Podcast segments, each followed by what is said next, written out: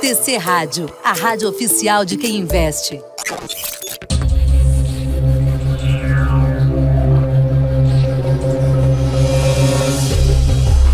Começa agora os 10 mil deles. O reality cast que faz o seu tempo render.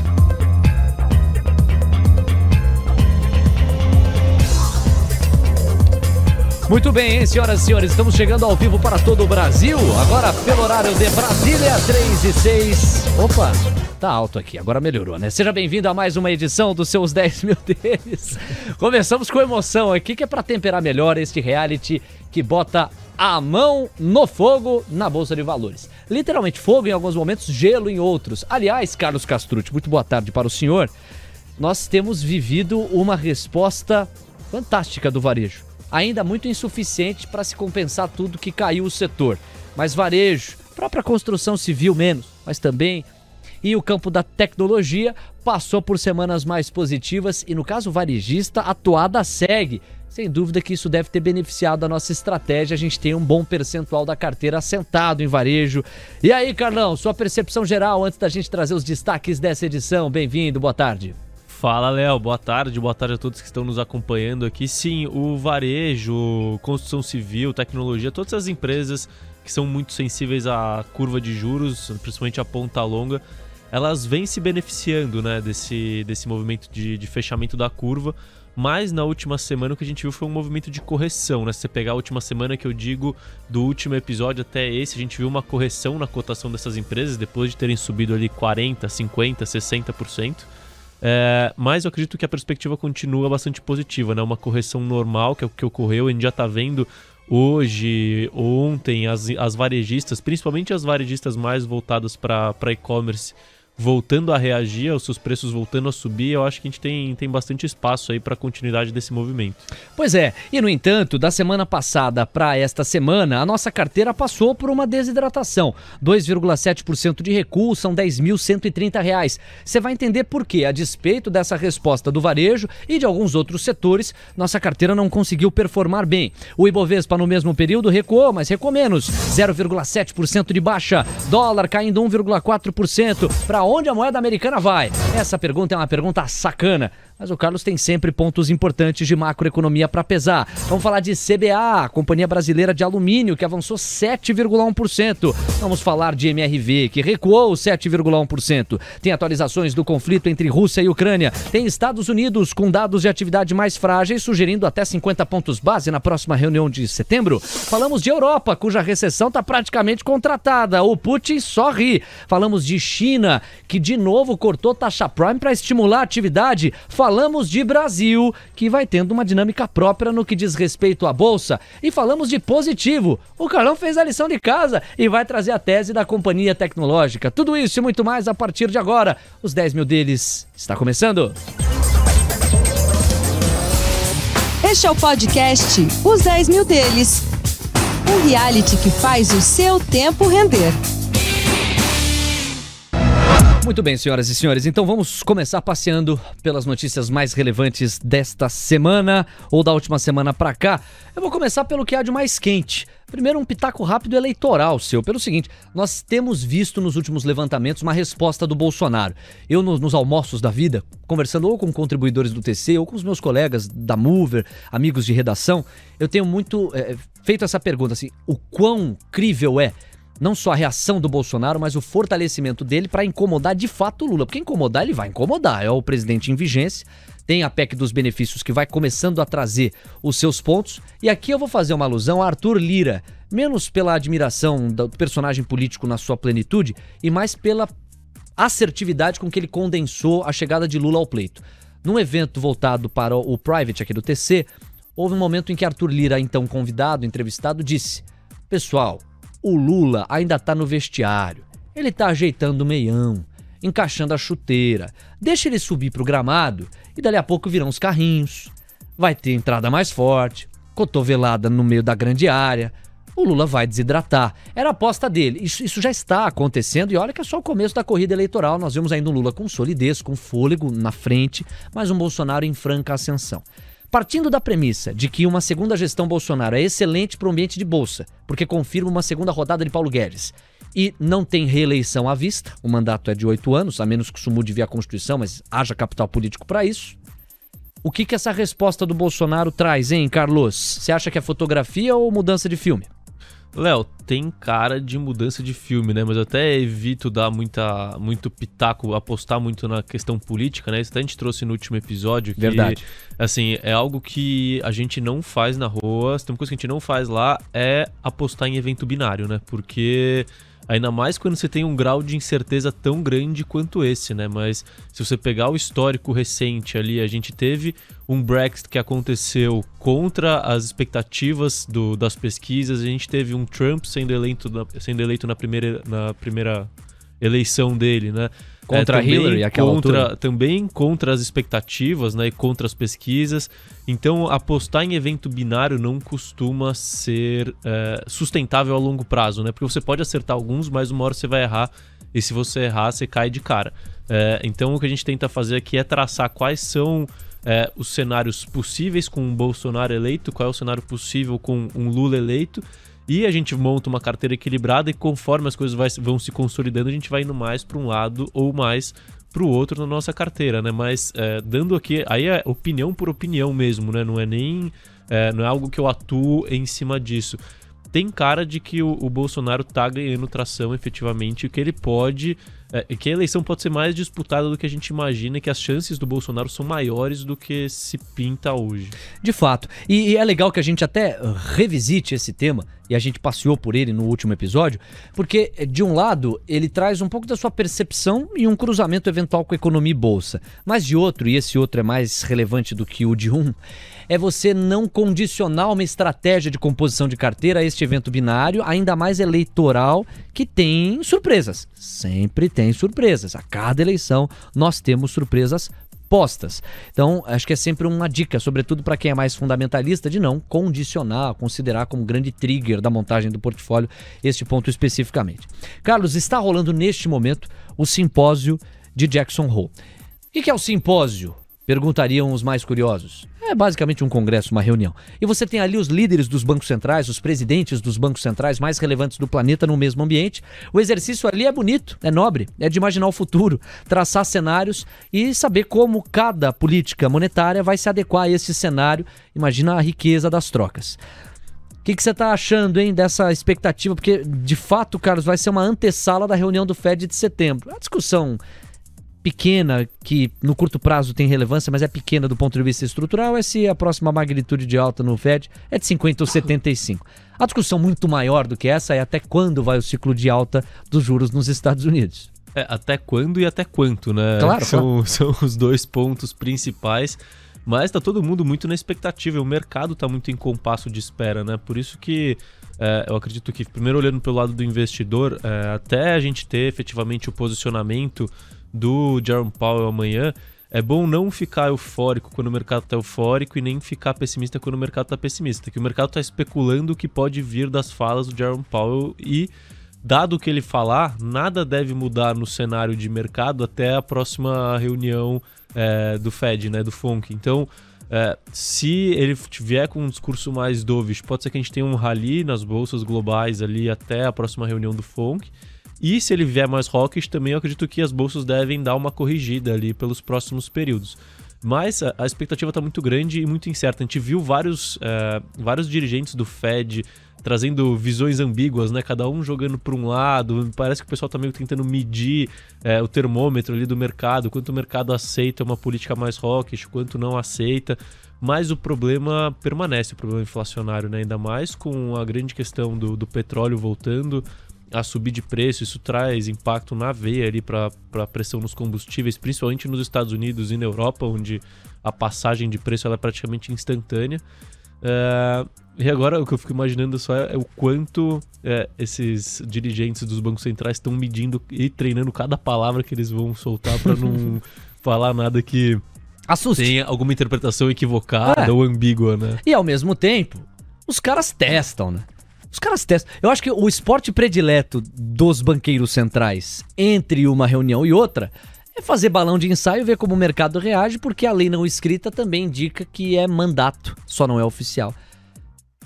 Saber da performance das bolsas e ajudar a performance delas, ou pelo menos atenuar grandes quedas. Enfim, é a minha hipótese. Já vi que você acenando com a cabeça concorda com ela. Não estamos sozinhos nessa.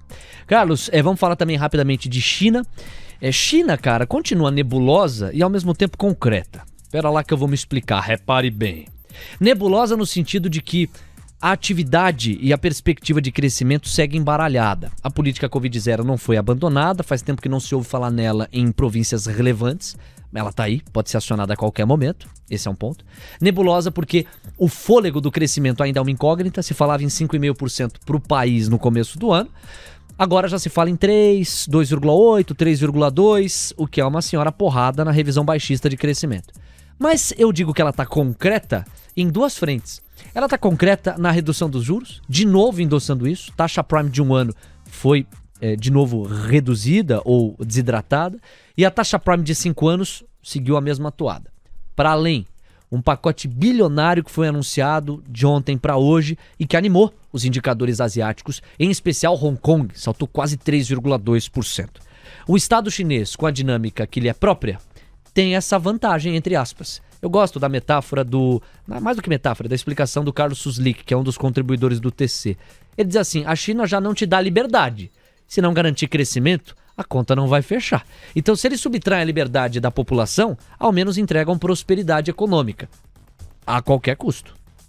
É, Léo, e eles estão tentando fazer isso indo na contramão do mercado, né? Enquanto. Do, da economia global, desculpa. Enquanto a economia global está tentando retirar estímulos fiscais, né? Então, retirar liquidez e retirar os estímulos monetários também, né, através do aumento de juros, a gente está vendo a China indo na contramão, meio que forçando efetivamente, né, forçando uma, uma queda de juros, forçando ali com, com mais estímulos, né, um plano que eles divulgaram agora, bilionário, que vai para principalmente para infraestrutura, para tentar é, estimular o investimento de longo prazo ali na China, né, investimento de capital, investimento fixo, né, que a gente chama. É, mas a China continua com alguns problemas muito relevantes. Né? A gente sabe que o mercado, de, o mercado imobiliário da China ele é muito forte e um dos grandes é, drivers ali de, de crescimento econômico e esse mercado continua bastante complicado, né, conturbado, com toda a questão dos atrasos, dos projetos, dos inícios de obras que, que trouxeram é, uma certa inadimplência. Ondas das, de dos, calor, é. racionamento de energia.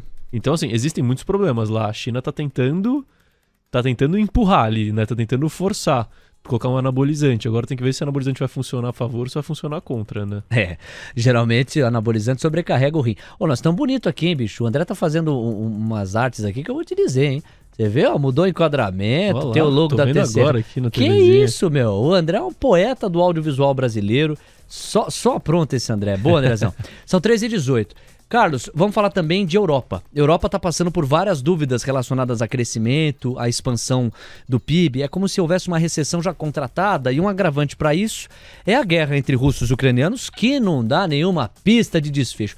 Muito pelo contrário, você teve ataque confirmado pelos russos no dia da independência da Ucrânia, portanto, nessa última quarta-feira, mais conhecida como ontem. E você tem também a usina nuclear de Zaporizhia, que é a maior da Europa muito ameaçada e objeto de tensão mundial sobre eventuais empreitadas russas naquela região. Tanto que a ONU, como um todo, tem tentado orquestrar uma visita para saber qual é a real avaliação da usina e quais os riscos a que ela está sendo submetida em meio ao fogo cruzado de russos e ucranianos. E Vladimir Putin não se opôs. Chegou a se colocar como um facilitador para que essa visita rolasse. Independente dela acontecer ou não, a tensão está instalada no ar e vem uma coisa, vem um detalhe no final do ano, chama inverno. Isso que eu ia falar, o inverno ainda não chegou, né? E quando o inverno chegar, que é quando a gente tem é, um aumento expressivo no consumo tanto de gás natural quanto de derivados de petróleo, né, do óleo bruto também para aquecimento e assim em diante, é, isso deve trazer uma pressão ainda mais forte na demanda por derivados de petróleo com essa oferta já dificultada e com a Rússia fazendo o jogo dela, né? Ela tá numa posição de, de vantagem nessa negociação, né? Então ela pega e fecha o gasoduto para manutenção de novo, né? Então ela tá só testando e meio que avisando, ó, vocês dependem da gente mesmo e se a gente quiser ferrar com vocês, a gente vai ferrar com vocês no inverno. Então a situação da Europa é a mais difícil de todas. Tá né? amarrada, né?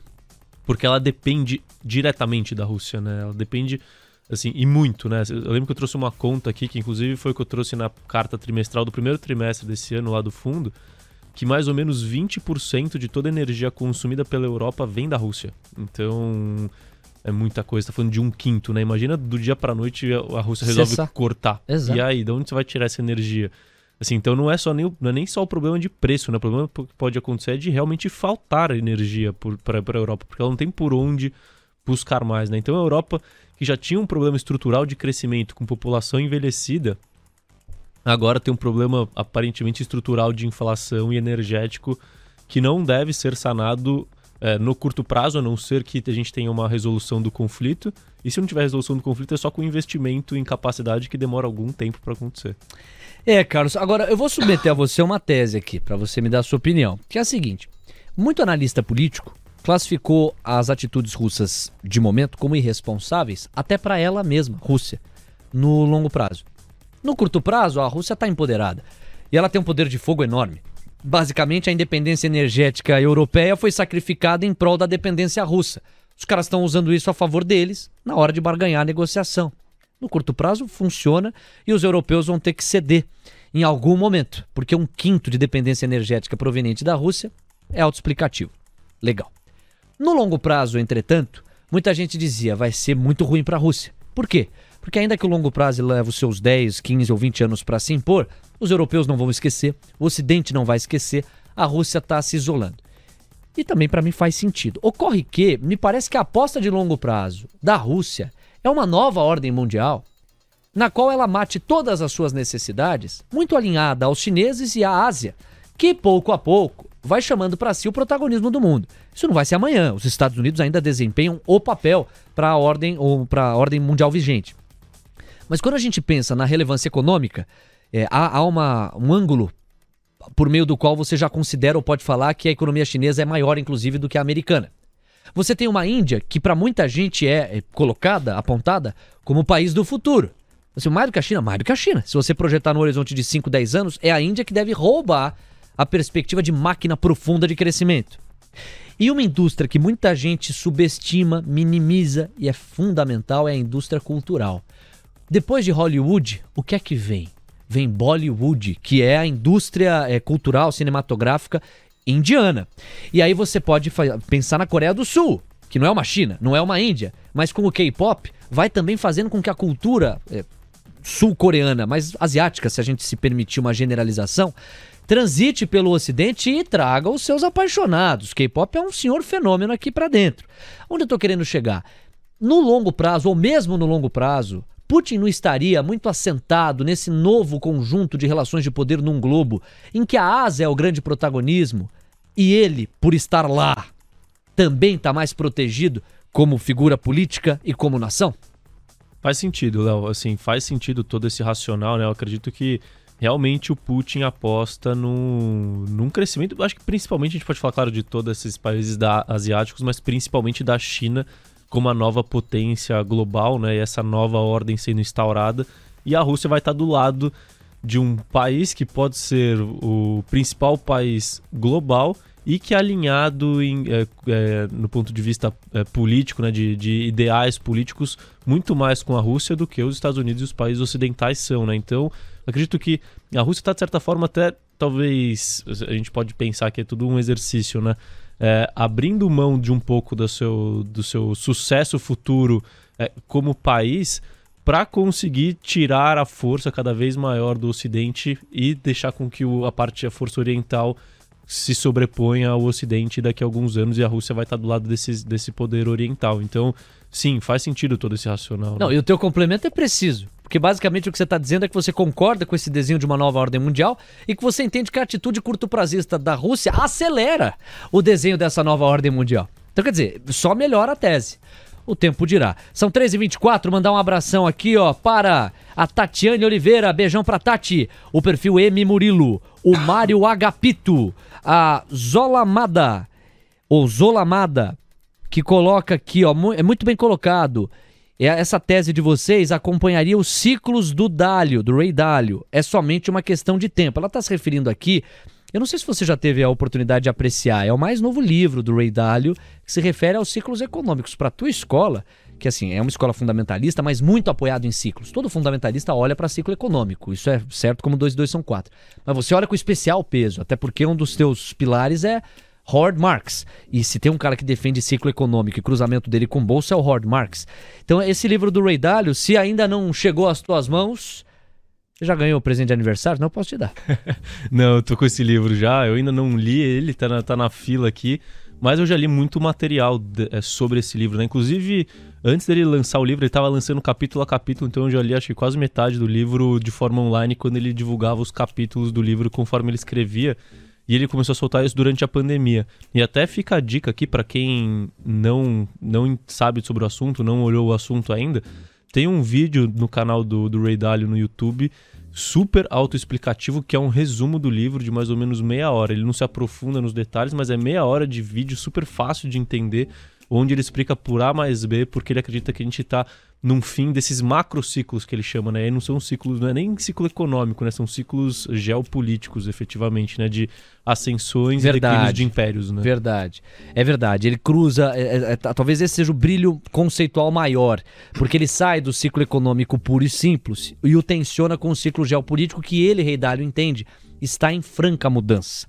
Até porque ele faz esse movimento de uma maneira muito didática e bonita. Ele, ele coloca que, como qualquer império, né, um país ele vai ganhando com muita luta o protagonismo mundial até que ele chega a um certo esgotamento de crescimento, uma lateralização e aí lenta e gradativamente ele vai perdendo esse protagonismo até que se acenda uma outra potência. E claro que isso está mais no eixo ali China, Índia, enfim. São 3h27, Carlos Castrucci. Te foi dada uma missão neste humilde programa. positivo. Nós tivemos aqui participação de alguns ouvintes para te ouvir falar sobre positivo, porque muita gente avalia uma eventual entrada e tal, mas não sabe qual que é a do papel Pose 3. Esse papel andou no radar de muito trader nos últimos é, dias, semanas, porque teve oscilações muito bruscas. O que, que, você descobriu quando você foi entender melhor a empresa, o modelo de negócio e uma eventual pré-tese aí de positivo? Perfeito, Léo. Vamos lá. Vou tentar explicar um pouquinho sobre o modelo de negócio da companhia, né? até para colocar todo mundo na mesma página aqui. É, mas só falando um pouco antes sobre o preço, realmente, assim, a empresa, as ações da empresa subiram acho que mais de 50% nos últimos 30 dias, principalmente depois da divulgação do resultado do segundo trimestre, que surpreendeu bastante o mercado, né? Mas explicando um pouquinho sobre a positivo mesmo, o modelo de negócio, né? A Positivo ela passou é, meio que por um processo de turnaround nos últimos anos, né? Isso por quê? Porque, bom, para quem acho que a maioria das pessoas já conhecem a Positivo, que ela tem essa, esses esses eletrodomésticos de ticket baixo, né? Então, quando a gente fala, por exemplo, do mercado de notebooks, notebooks abaixo de, dois mil reais, eles têm 70% de market share, né? Então, é, eles têm uma penetração muito forte nesse mercado de, de, eletro, de eletroeletrônicos é, de baixo custo. E eles sempre atuaram principalmente em duas vertentes, né? Uma era a vertente de, de varejo especificamente, então que eles vendiam pro varejo, e aí eles têm três marcas principais de, de notebooks, né? Que é a Positivo, a Compaq, que seria um intermediário, e a Vaio, que seria o, vai, o premium deles. E eles atuavam muito também com instituições públicas, né? Então fornecendo é, eletroeletrônicos por meio de licitação para instituições públicas. E o que aconteceu foi que a gente viu um ciclo onde, é, isso até mais ou menos 2018, 2019, onde o, o varejo estava muito fraco né, para venda de, de, eletro, de eletroeletrônicos e estavam ocorrendo poucas licitações dos governos para compra de, de notebooks, tablets e assim em diante. E com isso, e como a Positivo tinha uma grande dependência de, de instituições públicas, ela acabou vendo seu, seus resultados minguarem ao longo do tempo. Então foi um papel que ficou com um earnings momento muito ruim e com seu operacional bem defasado. E aí eles começaram um processo de, de turnaround e que hoje é, parece que está, em, está com bastante sucesso e hoje você pode dizer que é positivo, é um potencial caso de crescimento, tá? É, e como que ela atua hoje em dia, né? Então, hoje ela, ela separa o, o negócio dela, Léo, em três principais é, negócios. Um que eles chamam de, de, de para os consumidores, que é o varejo. O outro, que é o corporativo, então que vende para vende é, eletro, eletroeletrônicos para empresas. empresas e assim em diante. E a outra parte que é instituições públicas.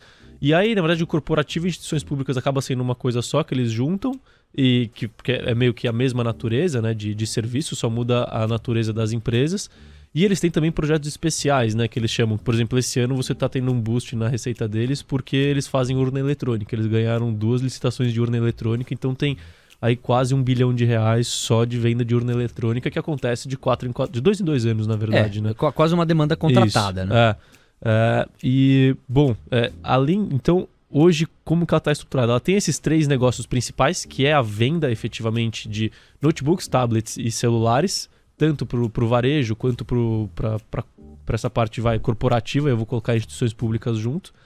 Mas o que ela tem feito, e foi o que ela aprendeu no último no seu último ciclo ruim, é que ela primeiro não podia depender tanto de instituições públicas, né? E, e segundo, que ela não podia depender tanto de venda de bens duráveis e semiduráveis. Então o que ela fez ao longo desse período foi o que ela, o que ela, foi que ela criou outros segmentos de negócio que estão em linha com o que ela já produzia. Então, hoje ela começa a oferecer o que ela chama de hardware as a service. Então, por exemplo, locação hum. de, de, de celular, tablet e notebooks para empresas. Eles entraram na parte de, de servidores, então eles estão começando a produzir servidores, que são projetos muito grandes que eles entregam. Eles entraram na parte de maquininhas de, de, de adquirência, então maquininha de cartão, eles também entraram nesse negócio. Entraram na parte de, de casa inteligente, é, de prestação de serviços, por exemplo, de manutenção de, de, de, de eletroeletrônicos, por exemplo. Então, o que ela tem tentado fazer ao longo desses últimos períodos é justamente é, trazer uma certa recorrência para sua receita e uma menor volatilidade e dependência das instituições públicas e do varejo, né? Que o varejo a gente sabe também. Se você olhar para o resultado de, de, positivo nos últimos períodos aí, é. nos últimos seis meses, como a gente teve aquele boom de compra e de excesso de estoque das varejistas, né, com medo da cadeia de suprimentos, ali em 2020, 2021, agora as vendas no varejo caíram muito né, nos últimos 12 meses. Então caíram na casa de 20%, 20 e poucos por cento. Então depender de varejo é muito difícil é, porque se depende muito do ciclo econômico. Então a gente está falando de uma bola dividida que se a gente tivesse que minimizar, ficaria em duas camadas. Você tem a camada do varejo e a camada da tecnologia em si. É nesses dois campos que a Positivo Tecnologia atua. Eu tenho uma definição aqui, mais para colocar na mesma barca quem está chegando agora, nós estamos falando de positivo. Era uma demanda do nosso programa dos 10 mil deles. O Carlos é um gestor fundamentalista, muita gente queria ouvir um pouco da tese da perspectiva dele a respeito da empresa. E o Carlos vai falar, ele não chegou nessa parte ainda, ele por enquanto só definiu o que tem sido o modelo de negócio. Para complementá-lo, eu tenho uma definição quase de dicionário aqui. A Positivo Tecnologia é uma fabricante de computadores e celulares do Brasil, também produz e fornece softwares de tecnologia educacional. A empresa responde por 17,1% do total de computadores vendidos no país em 2017, dados um pouquinho distantes, mas que ainda assim são expressivos, comunicam alguma coisa. A estratégia de produção é focada nas classes B e C. Carlos registrou isso muito bem, falando aqui do público que mais frequenta, digamos, as prateleiras dos produtos da Positivo. Desde 2016, a companhia está no mercado de tecnologia médica detém 50% do capital social da High Technologies SA. Adicionalmente, a companhia atua no mercado argentino por meio da marca Positivo BGH, fruto de uma joint venture com um parceiro local. Por fim, a Positivo nasceu do Grupo Positivo, segmento de educação, lá em 72. A empresa da área tecnológica nasceu em 89 com o objetivo de facilitar e fabricar, além de vender computadores para as escolas clientes do grupo. Em 94, a empresa criou seu segmento de tecnologia educacional, dando início à comercialização de software. Em 2004, estreou no mercado de varejo, vendendo computadores, e ao final de 2005 iniciou a venda para o mercado corporativo. Essa venda, ou esse segmento, que o Carlos também aprofundou na maneira como resumiu. Por fim, em 2015 lançou a unidade de negócios Quantum, que é focada na venda de smartphones de alto desempenho, e também deu início às vendas na marca Vaio no Brasil. Dois anos depois, em 2017, alterou sua denominação social para Positivo Tecnologia SA. Enfim, um pouquinho do histórico que complementa o que você pontuou. A gente já vai voltar a falar dessa nova ordem mundial, viu? Porque chacoalhou os nossos ouvintes. Mas, por fim, diante do estudo que você fez de modelo de negócio, o que é que você, no fundo é esse o teu trabalho, projeta para a companhia no futuro e no atual ciclo econômico que nós estamos tendo e aquele que passaremos a viver em breve? Perfeito, Léo. Vou tentar passar pelas principais linhas de resultado aqui, né, para e tentar justificar elas, né. É, hoje eu enxergo a Positivo como uma empresa que ela tem um mix entre ciclicalidade, né, falando de instituições públicas e de varejo, e de crescimento com essas novas, é, com esses, esses novos negócios que ela entrou, que são mais as a service, que chama, né, e mais focado também no mercado corporativo, onde você ganha uma recorrência e a Positivo tem conseguido entregar crescimento relevante, principalmente na parte de soluções de pagamento, né? Então a gente está falando de maquininha de cartão e na parte de, de locação efetivamente de, de hardware, né? De, de notebooks, computadores, PCs e assim em diante.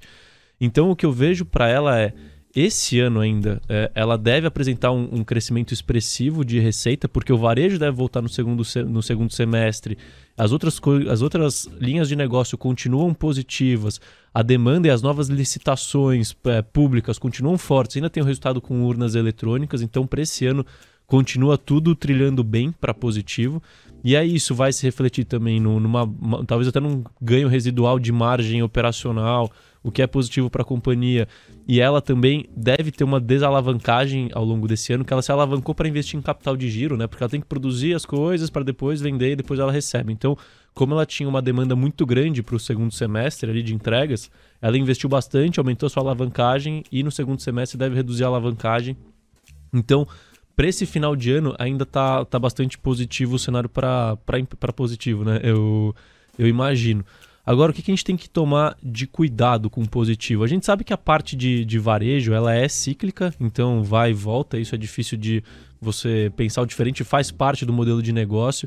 Agora, a grande questão para mim que é, é necessário a gente acompanhar é o quanto será que essa, esse volume de licitações em instituições públicas é sustentável? Né? É, será que é um negócio cíclico também? Ou será que realmente a gente vai passar por um processo onde as escolas públicas precisam comprar computadores e equipamentos para é, conseguir oferecer, fornecer o serviço de educação, né? ter uma certa digitalização do processo educacional, uma renovação do, do das, dos, dos produtos digitais, dos hardwares, é, da, das instituições públicas de uma forma geral. Então, pode ser desde é, ministérios, cartórios e assim em diante.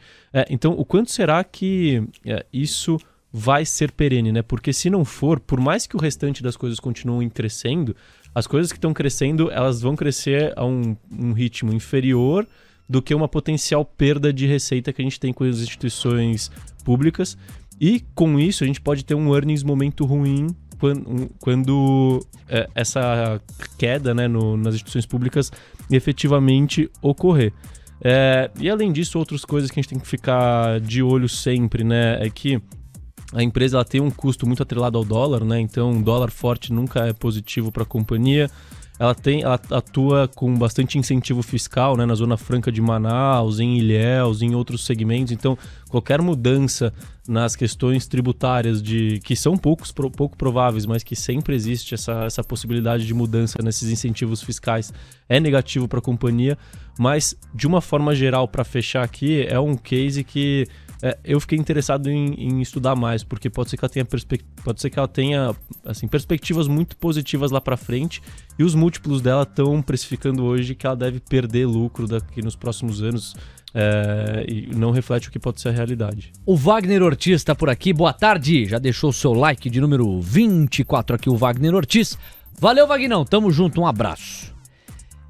Dan Filmes, Léo está muito elegante com essa camisa. Muito obrigado, hein, Dan? Muito obrigado. E olha que eu não tenho figurinista, não, hein, bicho. Eu acordo de manhã meio sonolento, que eu tenho que estar tá cedo aqui, não é fácil não. Então abro ali o, o armário, fecho o olho e, zum, às vezes eu acerto. Um abração pro Dan. O Marcelo Paz, bate-papo de alto nível, como sempre. Parabéns, valeu, Marcelão. O Pedro Zurowski faz uma pergunta aqui, mas ele vai mudar de papel, então vou segurar um pouco. Aí o Irã Araújo, boa tarde. O Pedro. Pose promete, tá muito descontada ainda. Eu até fui buscar aqui, ó, Pose 3 é o ticker, agora tá em R$ 11,42, o recuo é de 0,61%. Na semana, sobe 9,8%. No mês, 66,47%. Nos últimos três meses, a alta é de 48%. No ano, no entanto, 9%. Então, assim, quem, quem aportou no dia 1 de janeiro, né, ou 2 de janeiro, tá amargando ainda uma alta leve perto de quem entrou mais perto do que hoje a gente está caracterizando quase como um fundo. Mas o fato é que tem muito a correr, embora haja esses riscos que você ponderou. Você até pela questão cambial passou. O, o Pedro reconhece que está muito descontada e o Luciano faz uma pergunta que é importante para você medir a saúde da operação de uma empresa. Ele pergunta quais concorrentes existem no Brasil para Pose 3. No teu mapeamento, você viu muitos? Ah, Léo, claro que tem. Quando você fala do Varejo, mercado de varejo, dúvida, você né? tem tudo, né? Você vai ter Apple, Dell, Samsung, bom, e por aí vai. Todos os players que existem de, de notebooks, de tablets e de, de celulares, porque elas, eles também estão entrando no mercado de celulares com mais força, São. é, são concorrentes deles Por outro varejo. lado, ela, ela foca num nicho social com mais ênfase do que essas outras companhias. Esse pode ser um diferencial de nicho, né? Perfeito. Isso quando a gente fala da operação de varejo. Agora, quando a gente fala da operação de, de corporativo, aí o bicho já é outro, porque a gente não tem ainda muito essa, essa entrada nesse, na prestação desse tipo de serviço, né? De é, as a service de uma forma geral que a gente fala, né? Então, seja serviços de manutenção, seja o, o serviço de é, locação de hardware para as empresas. É, seja a parte de, de venda de, de é, maquininhas de cartão, né, e de toda a parte de manutenção e software das maquininhas de cartão. Então, em todas essas partes, a Positivo ela acaba não tendo tanta concorrência e margens tão apertadas igual ela tem no varejo.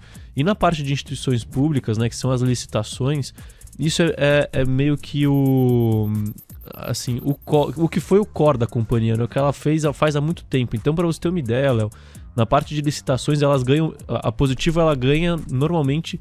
A cada duas licitações que ela entra, ela ganha uma. Então ela tem um, um conhecimento desse mercado, desse, desse meio, né, desse nicho muito, muito avan- avantajado. Porque quando a gente fala de, de licitação de instituição pública, o que vale não é tanto o, só o produto que você vende, né, o serviço que você presta, É. mas saber como precificar o seu serviço numa licitação, o que oferecer, o que não oferecer, quais condições colocar, e nisso a Positivo tem um tem uma, uma vantagem competitiva muito grande porque faz isso há muito tempo.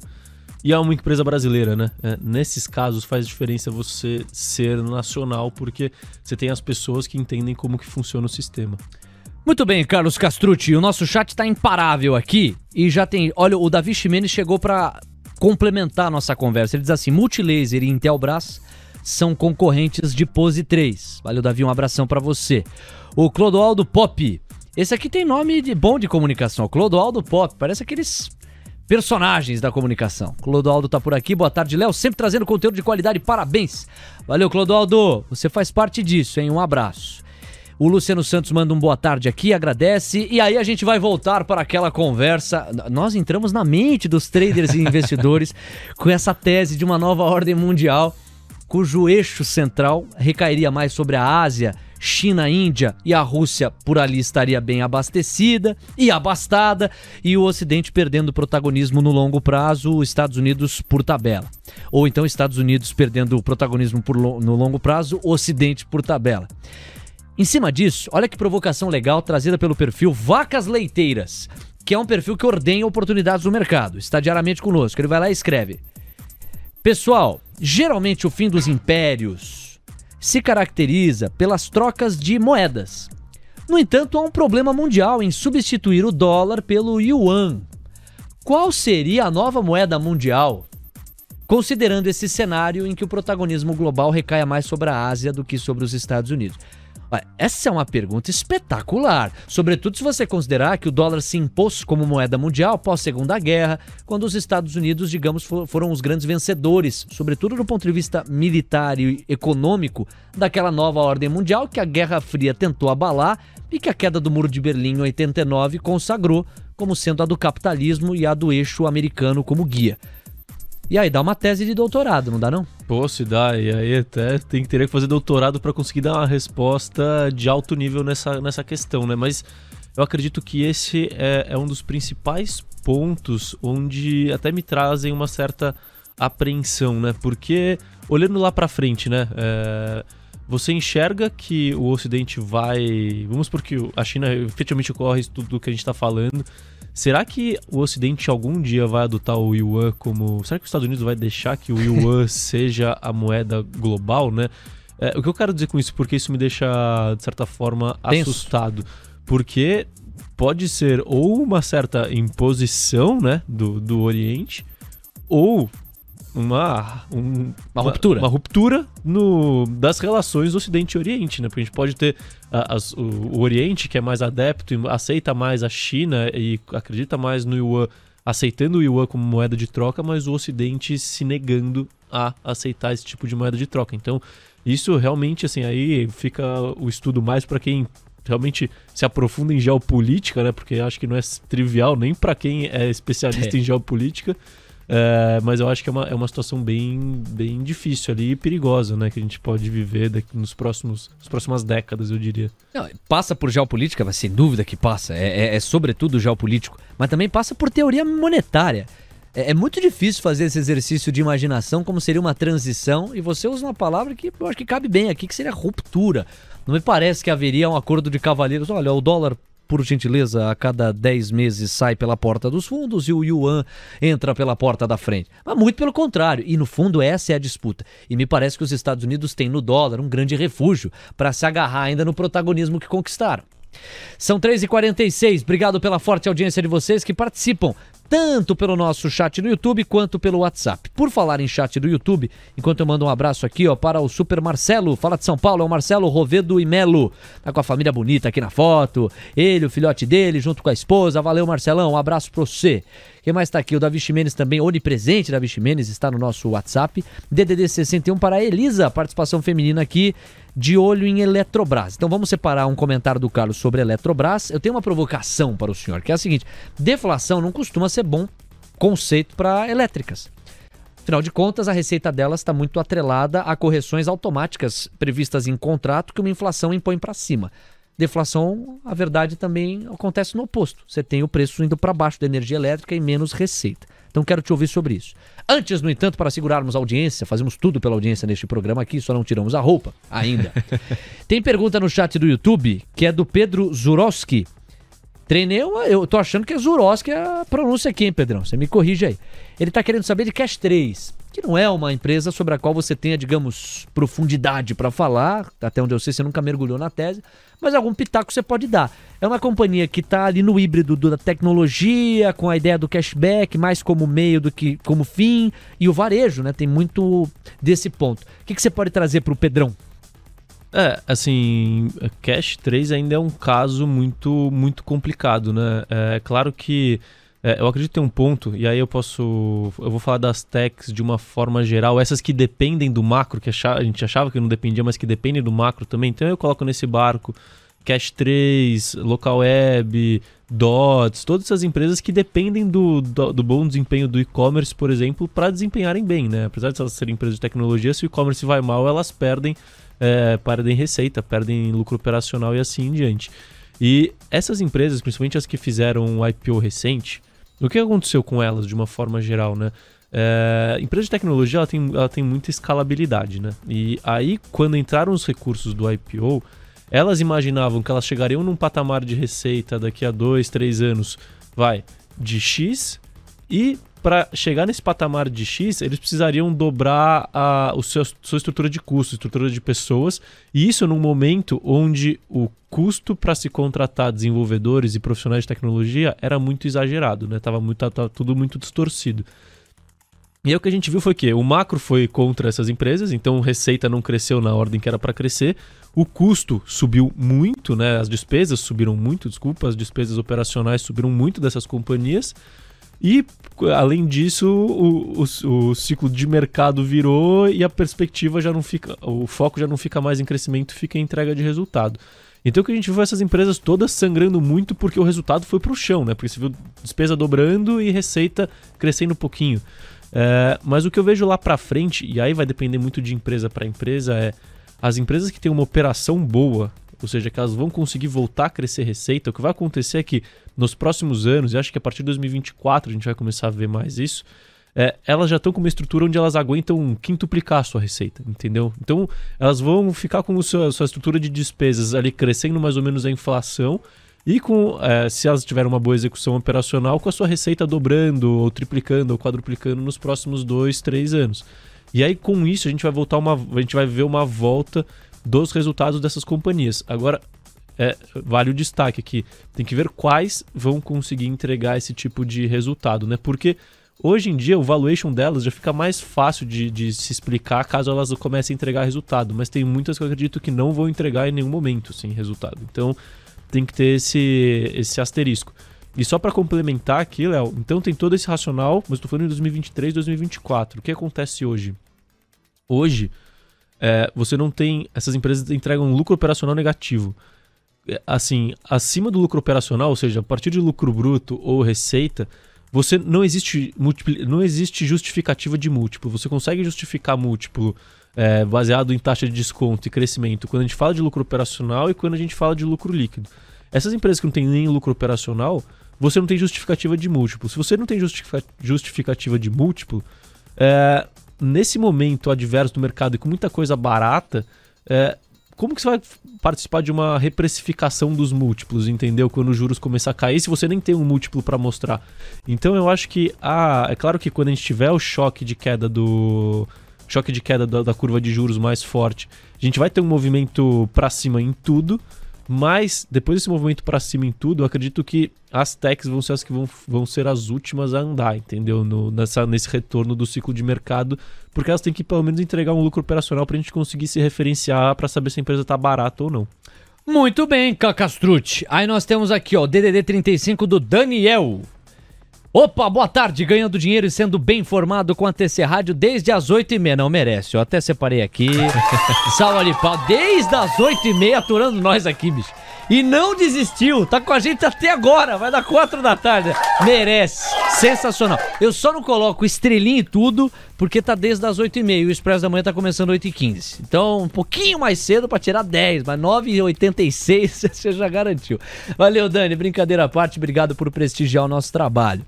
Nós temos aqui o Bernardo Melo, boa tarde a todos. O Luciano Santos também na área, falei bastante dele. Ó o Pedrão aqui, ó, fiquei feliz, ó. Excelente, muito obrigado. Papo de altíssima qualidade esta tarde. Muito obrigado, Pedrão é, vacas leiteiras e sobre SLCE3. Me parece ser uma joia brasileira que tem muitas terras, 450 milhões de hectares, me parece a sigla aqui, e produz com alta rentabilidade tecnologia soja, milho, algodão, para um ROI de 30% e viabilidade 4 é de graça. Aqui, ó, descobrimos mais um investidor fundamentalista é, prestigiando o nosso programa. Um abração para ele. Você fica à vontade para falar de SLC, mas antes, pela ordem aqui, Vamos prestigiar a gloriosa Elisa, DDD 61, que quer saber sobre Eletrobras. E eu fiz aquela provocação, né? Deflação, não cheira mais azedo, não, para as elétricas? Léo, assim, preocuparia se fosse uma deflação anual que a gente tivesse, né? Porque normalmente esses contratos são, são atualizados uma vez por ano. Então você pega sempre o indicador, o IPCA do ano anterior ou o IGPM do ano anterior, dependendo do, do contrato, para fazer os reajustes, né? E como se a gente está vivendo um momento de deflação, mas é uma deflação mensal, né? E no acumular de 12 meses a gente continua vendo uma inflação bastante acelerada. É, isso não traria preocupações para mim do ponto de vista de Eletrobras. Eu acredito que mais do que esse ponto, né? Eu gosto bastante da tese de Eletrobras justamente pelo potencial de ganho de eficiência que a empresa tem, que já está meio dado, né? A grande questão agora é, é, qual que vai ser a velocidade desse ganho de eficiência operacional, né? Então, de um lado, você tem ali nos próximos cinco anos os contratos que, que a Eletrobras tinha que só eram remunerados pelas despesas operacionais, ou seja, que o lucro operacional era zero, é, entrando no regime de, de licitação mesmo, onde a empresa começa a ter um lucro operacional positivo nessas, nessas operações. E além disso, você tem aquela barbaridade do, das despesas é, das despesas de pessoal e as despesas operacionais da companhia que rodam na casa acima de 20% da receita líquida, enquanto o médio do setor é 3%. Essa é uma bela. Assim, isso dá uma tranquilidade, porque a pessoa que olha de uma maneira mais até reducionista, apenas e tão somente para deflação, está esquecendo de contar com o potencial de otimização que você pode trazer, destravando o valor para uma companhia que estava nas mamas, nas mamas do mercado. Do mercado não, do Estado. O mercado não tem tantas mamas é. assim, certo? Para ser mamada. Agora, a mama do Estado estava sendo muito massageada com a Eletrobras, como acontece em várias empresas públicas. Você tem uma exceção ou outra, consegue entregar algum valor agregado, mas via de regra, em termos de eficiência, não há muito o que comparar a iniciativa privada com a, a gestão pública. Aproveitando até o gancho aqui, ó, só em prol da precisão, o Vacas Leiteiras, ele achou que eu exagerei, porque eu li 450 milhões de hectares. 450 milhões de hectares, você tem um mundo para plantar. São 450 mil hectares. Olha, eu, eu fui brincar aqui com a galera que tá maratonando o TC Rádio e surgiram mais sobreviventes aqui! Olha aqui, ó, o DDD 19 é a Thaís Alves. Ela coloca: Oi, tô desde a abertura 8h15, aqui é Piracicaba, interior. Valeu, Thaís. Beijo em você, obrigado pelo carinho. Não tá sozinha, não, viu? DDD 12, aplausos pro Sidney, tá aqui. Ama TC Station, ama TC Rádio. Eu estou desde as 8h15, de segunda a sexta até as 19 horas. Pô, bicho, aí é mais do que estrelinha, né? Tem que dar um prêmio, um troféu. Boa, Sidney, tamo junto. Que bom ter você também. Olha, o tempo voou, viu? Vou te contar um segredo, são 5 para as 4. Nós já temos que ir embora já já, porque a galera do Expresso da Tarde tá chegando para arrepiar. Aí, ó, o, o Gigio tá por aqui. Tá comédia hoje. Você achou, Gigio? Quem mais? O Pedrão. É, tá valendo a pronúncia de Zurowski. Ele sentiu que eu, que eu passei no teste. Carlos, SLC Agrícola foi mencionado aqui também.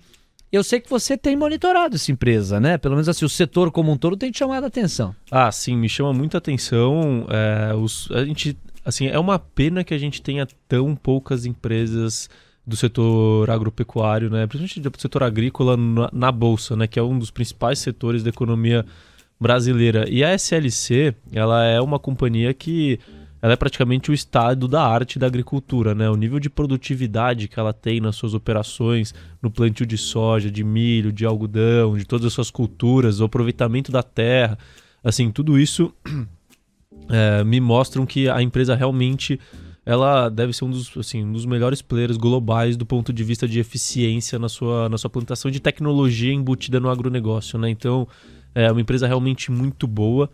É, o ciclo para commodities agrícolas, né, para soft commodities, ainda continua positivo porque a demanda ela tem pouca elasticidade com relação à atividade econômica. A gente tem as restrições de oferta por conta do conflito entre Rússia e Ucrânia, então continua positivo.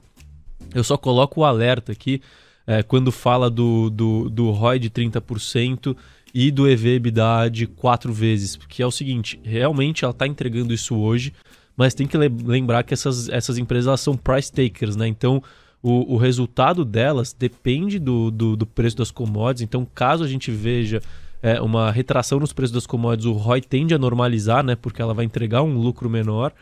E é, múltiplo para a empresa de commodity, ele costuma funcionar do inverso do que acontece com as outras empresas. Então, normalmente, quando é, as empresas de commodities estão com múltiplos baixos, é porque o ciclo de commodities está muito alto e a tendência é que caia. E quando o múltiplo está muito alto, é porque o ciclo de commodities está embaixo e é provável que vire. Então, é, usar múltiplo baixo como justificativa para a empresa de commodity tem que sempre ter uma cautela, porque provavelmente significa que a gente está num ponto alto do ciclo das commodities. E as commodities, como todas as outras questões que a gente traz aqui, são cíclicas. A grande questão é saber quando vai ter a virada de ciclo para não ser pego no contrapé. Muito bem, meu caro Carlos Castrucci, estamos chegando ao final. Quero agradecer profundamente a audiência da galera aqui. Muita gente comparecendo ao nosso humilde programa. Um abração pro Gigio, pro Foyer Renato. Renato Foyer, rapaz, gente chique demais. O Murilo tá por aqui, Soja 3 e Agro 3. São bons cases, na minha opinião. Tenho elas na minha carteira. Valeu, Murilão. O Davi Ximenes, Léo, como faz para rever o Expresso da manhã de hoje? Tem como eu ver aqui o Repeteco? Fica gravado na Station ou aqui? É, Davi. Infelizmente, o nosso produto, ele é, sabe, comida que é, que é, feita na hora? É a mesma coisa, bicho. Tem, tem que consumir na hora ali, não dá para consumir depois. Não, realmente, o final do programa, que é o que você tá querendo é, buscar, não, não fica disponível na Station, não. E sim só as entrevistas ali do programa. Mas não tem problema, Davi. Amanhã é dia, 8h15 estamos aqui. Mandar um abração pro Renato Fouier. Eu fui checar aqui a, a pronúncia, tamo junto. E o Marco Dinebier, ou Dinebier. Vocês são fera. Olha, com tantas homenagens assim, Carlos, eu fico até emocionado e triste de ter que encerrar esse humilde programa. Carlão, obrigado, um abraço. Amanhã a gente não se vê. No sábado não nos vemos, mas na quinta-feira que vem, haja o que houver, estaremos de volta com mais os 10 mil deles até lá. Valeu, obrigado a todos que participaram aqui com a gente. Sempre mandem perguntas que a gente vai tentar debater aqui. Fica muito dinâmico o programa quando vocês trazem perguntas. E semana que vem estaremos de volta. Um abraço. Valeu, pessoal. Um grande abraço, fiquem bem e continuem ligados. Na TC Rádio vem aí Gabriel Medina, Mariana Galvão, Beatriz Langela e o seu Expresso da Tarde, que com o Andrezão cuida do fechamento do mercado. Obrigado, saúde, juízo. Ops, juízo, hein? Tchau. Termina aqui mais um episódio de Os 10 Mil Deles, o reality cast que faz o seu tempo render. TC Rádio, a rádio oficial de quem investe.